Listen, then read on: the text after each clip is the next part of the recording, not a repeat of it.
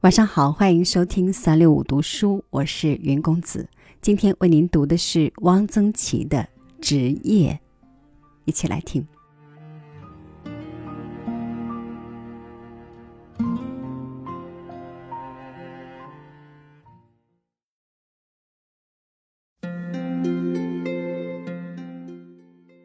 文林街，一年四季，从早到晚，有各种。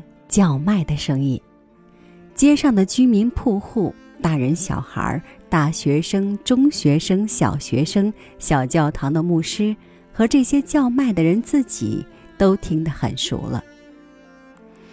有旧衣烂衫找来卖。我一辈子也没有听见过这么脆的嗓子，就像一个牙口极好的人咬着一个脆萝卜似的。这是一个中年的女人，专收旧衣烂衫。她这一生真能唱得千门万户开，声音很高，拉得很长，一口气。她把“有”字切成了“由”，破空而来，传得很远。旧衣烂衫稍稍延长，“卖”字有余不尽。用旧衣烂衫找来卖，有人买贵州遵义板桥的画风单。我从此人的吆喝中知道了一个一般地理书上所不载的地名——板桥，而且永远也忘不了，因为我每天要听好几次。板桥大概是一个镇吧。想来还不小，不过他这出名可能主因为出一种叫化风丹的东西。化风丹大概是一种药吧。这药治什么病的？我无端的觉得这大概是治小儿惊风的。昆明这地方一年能销多少化风丹？我好像只看见这人走来走去吆喝着，没有见人买过他的画风单。当然会有人买的，否则他吆喝干什么？这位贵州老乡，你想必是板桥的人了，你为什么总在昆明待着呢？你有时也回老家看看吗？黄昏以后，直至深夜，就有一个极其低沉苍老的声音，很悲凉的喊着：“避湿药，隔早药。”避湿即臭虫，昆明的跳蚤也是真多。他这时候出来邀卖是有道理的。白天大家都忙着，不到快挨咬或已经挨咬的时候。想不起买避湿药、隔早药。有时有苗族的少女卖杨梅、卖玉麦粑粑。玉麦粑粑，他们都是苗家打扮，戴一个绣花小帽子，头发梳得光光的，衣服干干净净的，都长得很秀气。他们卖的杨梅很大。颜色红的发黑，叫做火炭梅，放在竹篮里，下面衬着新鲜的绿叶。玉面粑粑是嫩玉米磨制成的粑粑，昆明人叫玉米为包谷，苗人叫玉麦。下一点盐蒸熟，蒸出后粑粑上还明显的保留着拍制时的手指印痕，包在玉米的嫩皮坦克。味道清香清香的，这些苗族女孩子把山里的夏天和初秋带到了昆明的街头了。在这些耳熟的叫卖声中，还有一种是椒盐饼子、西洋糕。椒盐饼子名副其实，发面饼里面和了一点椒盐。一边烧厚，一边烧薄，形状像一把老式的木梳，是在称上烙出来的，有一点油性，颜色黄黄的。西洋糕即发糕，米面蒸成，状如莲蓬，大小亦如芝，有一点淡淡的甜味儿。放的是糖精，不是糖。这东西和西洋可以说是毫无瓜葛，不知道何以命名曰西洋糕。这两种食品都不怎么诱人，淡而无味，虚泡不实。买椒盐饼子的多半是老头儿。他们穿着土布衣裳，喝着大叶清茶，抽金堂叶子烟，泛览《周王传》，流观《山海图》，一边嚼着这种古式的点心，自得其乐。西洋糕则多是老太太教主买给她的小孙子吃，这玩意儿好消化，不伤人，下肚没多少东西。当然，也有其他的人买了充饥。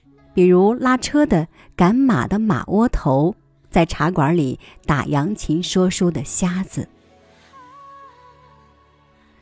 卖椒盐饼子、西洋糕的是一个孩子，他斜挎着一个腰圆形的扁浅木盆，饼子和糕分别放在木盆两侧，上面盖一层白布，白布上一饼一糕作为幌子。从早到晚，穿街过巷，吆喝着：“椒盐饼子，西洋糕。”这孩子也就是十一二岁，如果上学，该是小学五六年级，但是他没有上过学。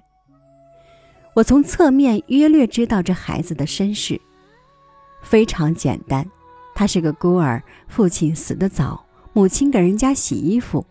他还有个外婆，在大西门外摆一个茶摊卖茶、卖葵花籽儿。他外婆还会给人刮痧、放被、拔罐子，这也能得一点钱。他长大了得自己挣饭吃，母亲托人求了糕点铺的杨老板，他就做了糕点铺的小伙计。晚上发面，天一亮就起来烧火，帮师傅蒸糕、打饼。白天挎着木盆去卖椒盐饼子、西洋糕。这孩子是个小大人，他非常尽职，毫不贪玩。遇有唱花灯的、耍猴的、耍木脑壳戏的，他从不挤进人群去看，只是找一个阴凉、引人注意的地方站着，高声吆喝：“椒盐饼子。”夕阳高。每天下午在华山西路逼死坡前要过龙云的马，这些马每天由马夫牵到郊外去遛，放了青，饮了水，再牵回来。他每天都是这时经过逼死坡，据说这是明建文帝被逼死的地方。他很爱看这些马，黑马、青马。枣红马，有一匹白马，真是一条龙，高腿狭面，长腰秀颈，雪白雪白。它总不好好走路，马夫拽着它的嚼子，它总是摇摇的。钉了蹄铁的马蹄踏在石板上，呱嗒呱嗒。他站在路边看不厌，但是他没有忘记吆喝：椒盐饼子，西洋糕。饼子和糕卖给谁呢？卖给这些马吗？他吆喝的很好听，有腔有调。若是谱出来，就是嗦嗦拉，嗦咪瑞。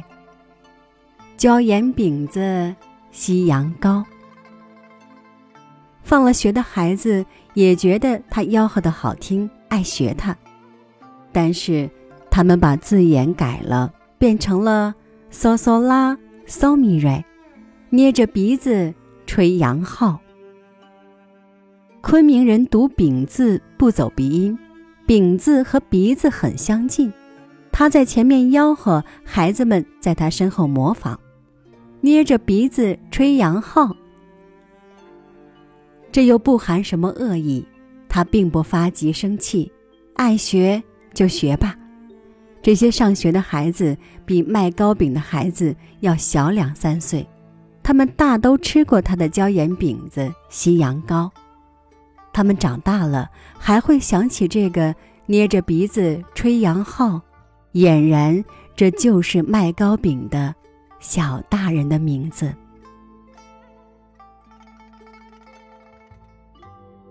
这一天上午十一点钟光景。我在一条巷子里看见他在前面走。这是一条很长的僻静的巷子，穿过这条巷子便是城墙，往左一拐，不远就是大西门了。我知道今天是他外婆的生日，他是上外婆家吃饭去的。他妈已经先去了，他跟杨老板请了几个小时的假，把卖剩的糕饼交回到柜上。才去。虽然只是背影，但看得出来他新剃了头。这孩子长得不难看，大眼睛，样子挺聪明，换了一身干净衣裳。我第一次看到这孩子没有挎着浅盆，散着手走着，觉得很新鲜。他高高兴兴、大摇大摆地走着，忽然回过头来看看。他看到巷子里没有人，他没有看见我。我去看一个朋友正在倚门站着，忽然大声的、清清楚楚的吆喝了一声，捏着鼻子吹洋号。